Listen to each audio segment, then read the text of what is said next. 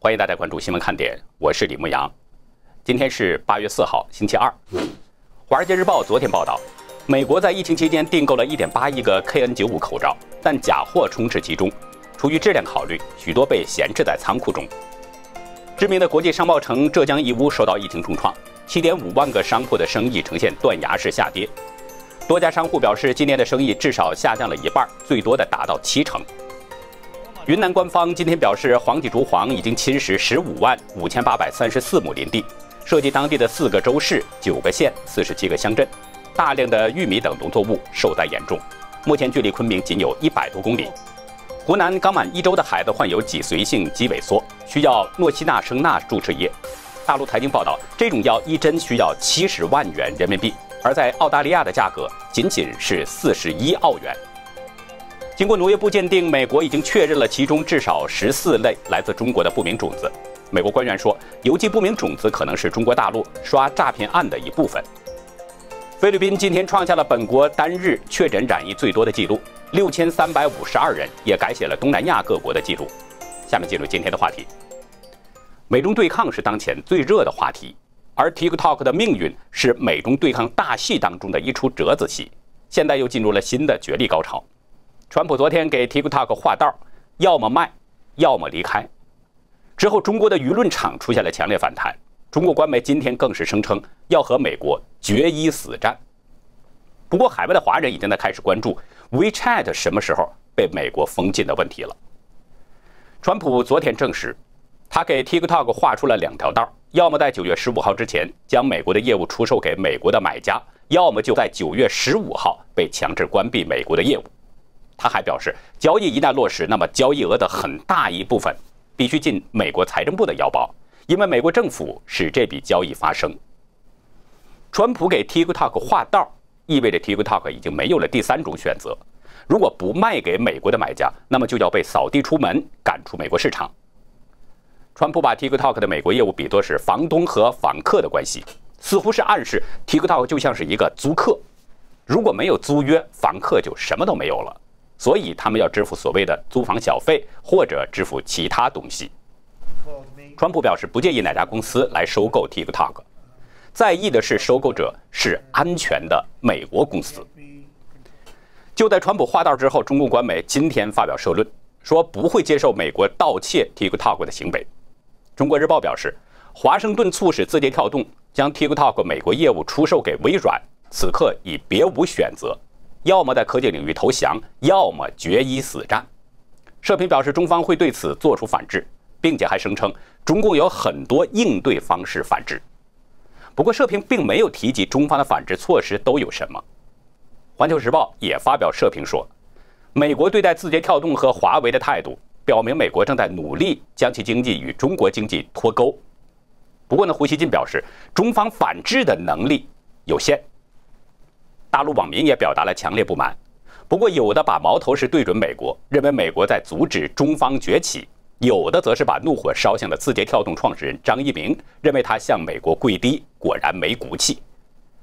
不过张一鸣在今天给员工的内部信中表示，美国以危害国家安全为由，强制 TikTok 美国业务出售给美国的公司，这虽然不合理，但仍然是在法律的程序里，作为企业，我们必须遵守法律，别无选择。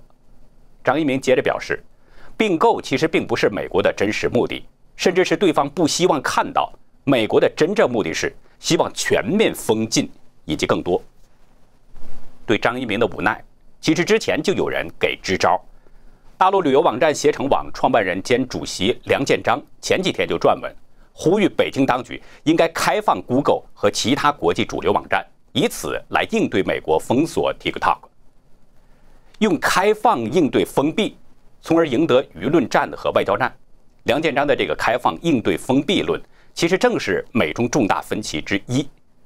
在二零一八年美中贸易战开始之前，美国就要求中方开放网络，允许外国的互联网企业进入到中国。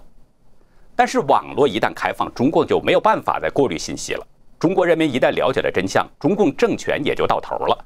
所以，中共呢宁可多买美国的农产品，也绝不同意开放网络。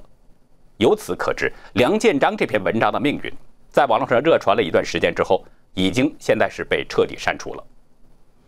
从美方的强硬态度来看，TikTok 究竟是卖还是离开美国，目前还比较难说。但是从各方的情势来分析，卖给美国买家的这个可能性还是稍微大了一些。因为如果不卖给美国的公司，TikTok 其实在海外也不会有多大的市场。整个西方世界都在看着美国，美国做什么，西方国家就基本上跟着做什么。虽然有时也会有一些意见分歧，但是涉及到国家安全的问题的时候，哪个国家都不敢含糊。这一点，从各国对待华为五 G 的这个态度就可以看出来。就是说，如果美国封禁 TikTok，其他的西方国家很可能也会跟进，也就意味着 TikTok 要失去大部分的海外市场。前不久，TikTok 的第一大用户印度已经采取了封禁措施，让字节跳动损失了超过六十亿美元。那如果美国和其他的西方国家封禁它，它的损失会更大。而卖给美国公司还能挽回一些损失。作为商人，张一鸣不可能不考虑经济利益问题。所以从这个角度来看，TikTok 易主的可能性还是很大的。假如微软成功收购 TikTok，那么又涉及到另外一个问题。就是微软会不会从中国撤资呢？昨天白宫贸易顾问纳瓦罗暗示，微软可能不是合适的买方。如果微软要购买 TikTok，它应该从中国撤资。在美国有线电视新闻网 CNN 的采访中，纳瓦罗指出，微软是协助中共建设网络防火墙的美国企业之一。更重要的是，微软的必应是极少数在中国存活下来的美国搜索引擎之一。而中共也在监视中国的 Skype，这里有一些可疑的事情。纳瓦罗同时指出，中共军队和共产党用的都是微软的软件。在被问到是否会建议总统来否决这桩交易的时候，纳瓦罗没有直接回应，但是他质疑微软收购 TikTok 是否会向中共妥协。他说，也许微软可以剥离他在中国的股份。从纳瓦罗的说法来看。他对微软收购 TikTok 是持怀疑态度的，因为微软本身与中共就有利益纠葛，被微软收购只是相当于给 TikTok 换了一个包装，但实际还是在中共的掌控之中。所以，微软是不是从中国撤资，将成为后面的一个关键问题。目前不知道微软将做什么样的决定，但是海外的华人已经开始产生恐慌了，担心 WeChat，也就是微信，将成为下一个被冲击的目标。和研究分析师丹尼尔·埃尔曼表示，TikTok 并购案可能预示着一波美国公司收购中国互联网资产的浪潮将会高涨，尤其是如果地缘政治紧张局势继续加剧的话。埃尔曼说，这可能会冲击到腾讯、微信。国务卿蓬佩奥早前已经表示，对来自中国的两大社交媒体，川普政府将采取强有力的行动。两大社交媒体指的就是 TikTok 和 WeChat。上个月十五号，白宫幕僚长马克梅多斯也对记者谈起了中国社交媒体的问题。他曾经强调，美国在几周内将对 TikTok 和 WeChat 等中国社交媒体采取行动，因为这些 App 危及国家安全。如果美国封杀 TikTok，还有一些顾虑到美国国内的用户的话，那么封杀这个 WeChat，美国是没有任何担心的。TikTok 的主要用户就是美国人。而 WeChat 的主要用户是海外的华人。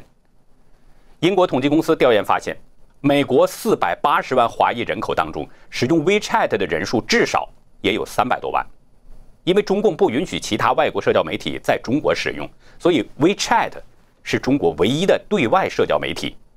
那一旦社交媒体 WeChat 无法使用的话，人们就将不得不恢复到古老又昂贵的方式进行联络。而在社交媒体上，中国也将变成孤岛，这样一来，微信面前也将有两条路：要么出售海外业务，要么被禁用。其实就目前来说，美国对 TikTok 更多的就是出于担心，而对于 WeChat，美国是实实在在已经吃了大亏。大纪元统计数据显示，截止到今天上午八点，中共病毒已经感染了全美国四百八十六万三千多人，死亡是十五万八千九百七十五人。所有这些人，都是受了 WeChat 的害。为什么这么说呢？去年十二月三十一号，武汉医生李文亮等八位医生在微信群里发了消息，大意就是海南花钱市场确诊了七例 SARS，提醒人们注意。但是中共在删除、封锁这些消息的同时，对李文亮们进行了训诫，并告诫可能会受到法律制裁。在高压之下，人们都闭上了嘴，不敢再提中共病毒疫情的情况。WeChat 配合中共，打造出了一个虚假的平静。就在人们默不作声之下，病毒传入了美国，并且迅速一发不可收拾。如果当初 WeChat 没有配合中共，没有封锁、屏蔽中共病毒的消息，那么更多的人会传出真实的讯息，会让更多的人们提早有一些防护措施。而 WeChat 恰恰没有这样做，它不仅配合中共，而且还主动过滤、封锁疫情的相关信息。从这一点来说，美国死去的近十六万人，是不是 WeChat 给害的呢？其实 WeChat 的危害远远不止这些。它配合中共封禁的敏感词非常多，涉及很多方面。可以说，WeChat 就是中共手里的一杆枪，它在替中共看守着人们的言行。多伦多大学公民实验室曾就 WeChat 多次发表研究报告，无论用户注册的是不是绑定了海外的手机用户，WeChat 都一样审查。大家可能注意到了，我们在节目当中使用的图片经常会有一些红色的线条。这是网友为了避免被屏蔽，故意画上一些线条，这样被屏蔽的几率就比较小。对图片都能实施这样的严格审查，那更不用说文字了。而更可怕的是，微信支付，即使外国公民使用微信支付，个人的资料也都被中共收集。上个月，德国情报部门在年度报告中指出，微信支付系统在中国不排除中共收集相关数据的可能。报告中指出，中共搜集到这些数据之后，有可能会滥用在他的这个社会征信体系。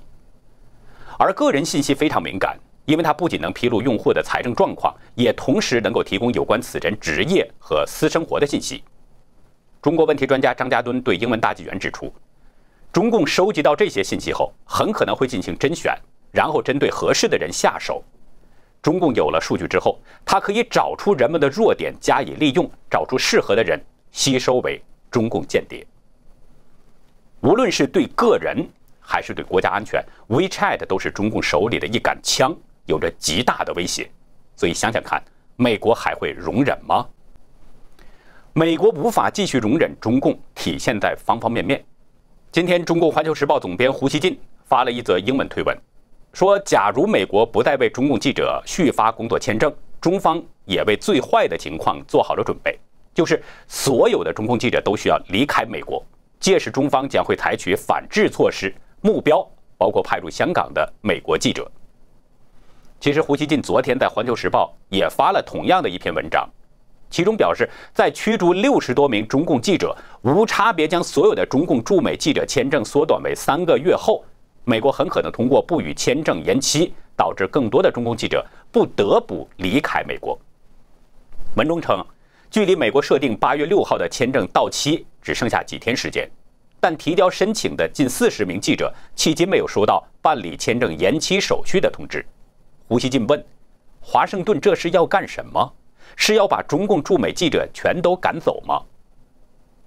中国外交部发言人王文斌也表示，美方打压中共媒体。中方将被迫做出必要和正当的反应。胡锡进还说，中美媒体战将进一步升级，谁是最难受是明摆着的。其实，胡锡进所说的这个记者，我们知道并不是普通的记者，他们往往都带着中共的使命，从事着和记者身份不符的事情。苏州中学前教师潘璐指出，美国记者绝大多数都是自由媒体的记者，不属于受美国政府控制的独立记者。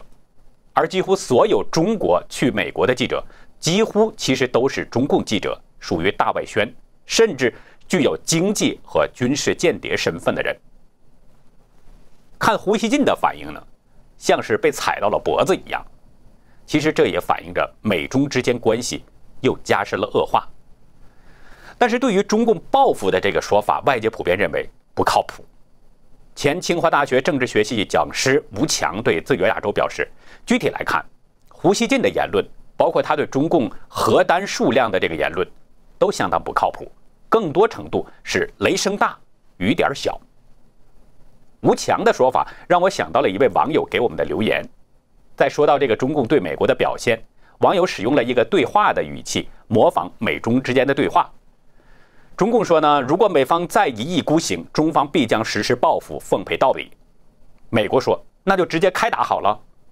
中共马上说，打嘴炮吧，比较不疼。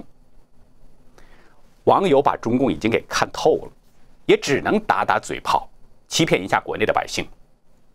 山西大学法律学者宋阳表示，假如美国以不再续签的方式迫使中方记者离境，假如中共做出报复，那么美中关系将进一步恶化。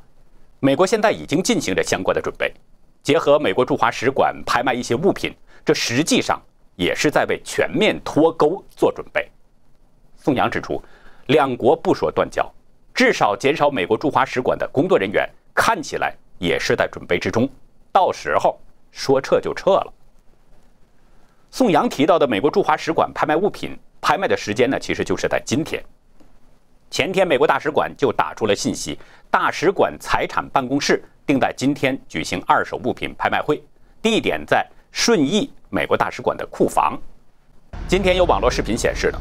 在拍卖地点，不少的民众早早的就排起了长队。拍卖物品包括住宅家具、电脑、电器等等。大陆一些媒体也对这件事进行了报道，封面新闻等还披露了现场民众进入仓库的情形。这个消息出现，有网友表示，美国大使馆撤离之日很可能就是美中开战之时。也有网友说，看来美国在为下一步做准备了。对于网友说的美中开战会不会发生，咱们还需要进一步观察。不过，美国大使馆呢突然拍卖二手物品，的确容易让人想到目前的这个美中关系。美国大使馆是不是在为突然撤离做准备呢？如果美国大使馆真的撤离，那就是实际上宣告美中断交了。今年上半年，其实直到现在，中国大陆都可以用一个词来描绘：命运多舛。从去年年底爆发的中共病毒疫情，仍然在不同地区肆虐。中国南方二十七个省，从六月开始遭受洪水的侵袭。这半年当中，不同的地区还时常出现极端天气：正月打雷下雨，闪电布满天空；然后阳春三四月份出现大霜冻，刚秀出花骨朵的果树被冻成了冰瘤子；五六七月份不同地区又降雪、降冰雹，伴随着雷雨大风等等。所以，有大陆网友早就调侃：这半年，光是见证奇迹了。大陆新浪网今天报道，中国境内又出现了一种新的病毒——新型布里亚病毒。江苏南京市一位六十多岁的王女士高烧四十度，持续多天不退，前往医院检查，随后被确诊是感染了新型布里亚病毒。王女士家呢有几亩茶园，一次采完茶之后就感到了身体不太舒服，接着就开始发烧。最高时温度一度达到四十摄氏度，并且伴随着怕冷和乏力等情况。王女士随后到当地的医院，经过医生诊断，发现她的血压偏低，血常规提示血细胞、血小板、血红蛋白降低。不久后又出现了咳嗽、咳痰、脉氧下降等等症状。后来转院到江苏省医院感染科，经检查确诊，她感染了新型布尼亚病毒。据报道呢，在同一家医院，已经确诊有三十七人都感染了这种病毒，而安徽省从四月开始也先后出现了二十三人感染，其中有五人已经被夺走了生命。所以说，整个这上半年是一波未平，一波又起。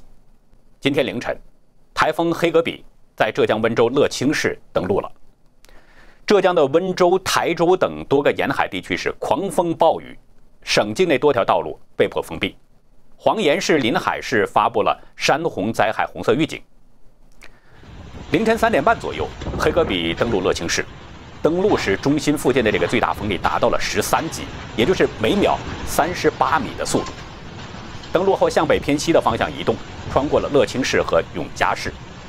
视频中显示，台风过境之处，树木被连根拔起，路上的广告牌被吹倒了，有的物体被冲到空中，然后落下砸坏了车子。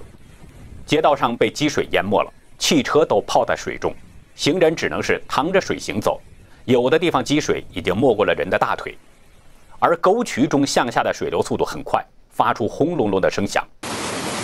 现在水势也是涨得非常的厉害，大家现在听到轰隆隆、轰隆隆的声音，不是打鞭炮，是洪水冲击岩石发出的声音。站这么近，听起来还是挺吓人的。这边的小溪已经是一片汪洋了。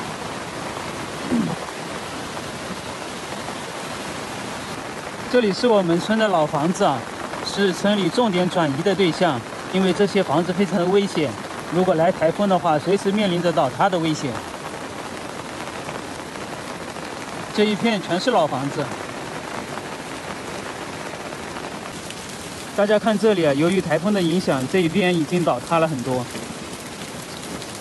满地的都是碎瓦片。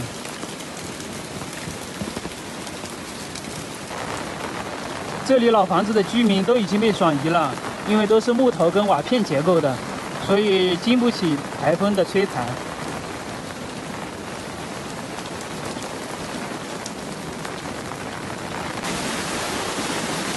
这里是我们村小溪的干流啊，现在水流量非常的大。这条是支流，现在水流也是非常的大。洪水不停的从山上涌下来，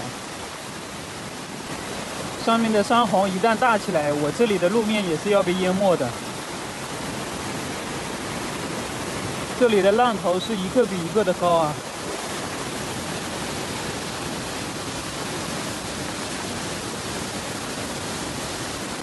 大家在这样的台风天一定要注意安全，尤其是浙江省的朋友们。台风造成的影响很大，浙江省部分沿海地区的电力、交通等都受到了影响。台州温岭有三十三条主线和五十条支线停电，十三点八四万户没有了照明。气象部门预告，截止到明天上午八点，黄岩区临海市发生山洪灾害的这个可能性是很大的，已经发布了红色预警。此外，仙居县发生了山洪橙色预警，蜀区、奉化区、宁海县、新昌县。嵊州市、三门县还有天门县也发布了山洪黄色预警，余姚市、永嘉县、乐清市等九个市县都发布了蓝色预警。毗邻浙江的上海也受到了台风影响，气象部门预计在晚上的八点到十点，台风将经过上海相同的纬度，夜间上海将会出现暴雨，有的地区还将出现大暴雨，所以我们也提醒当地的民众一定要多加小心。暴风雨的天气，如果没有特别的需要，尽量不要出门。那好，以上就是今天节目的内容。如果您喜欢新闻看点，请别忘记点赞订阅。欢迎周一到周六每天都来准时收看我们的新节目。也请您把新闻看点推荐给您周围更多的朋友。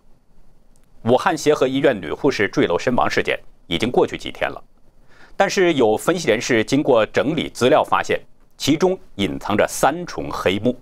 欢迎大家加入我们的会员来了解更多详细的内容。感谢您的收看，再会。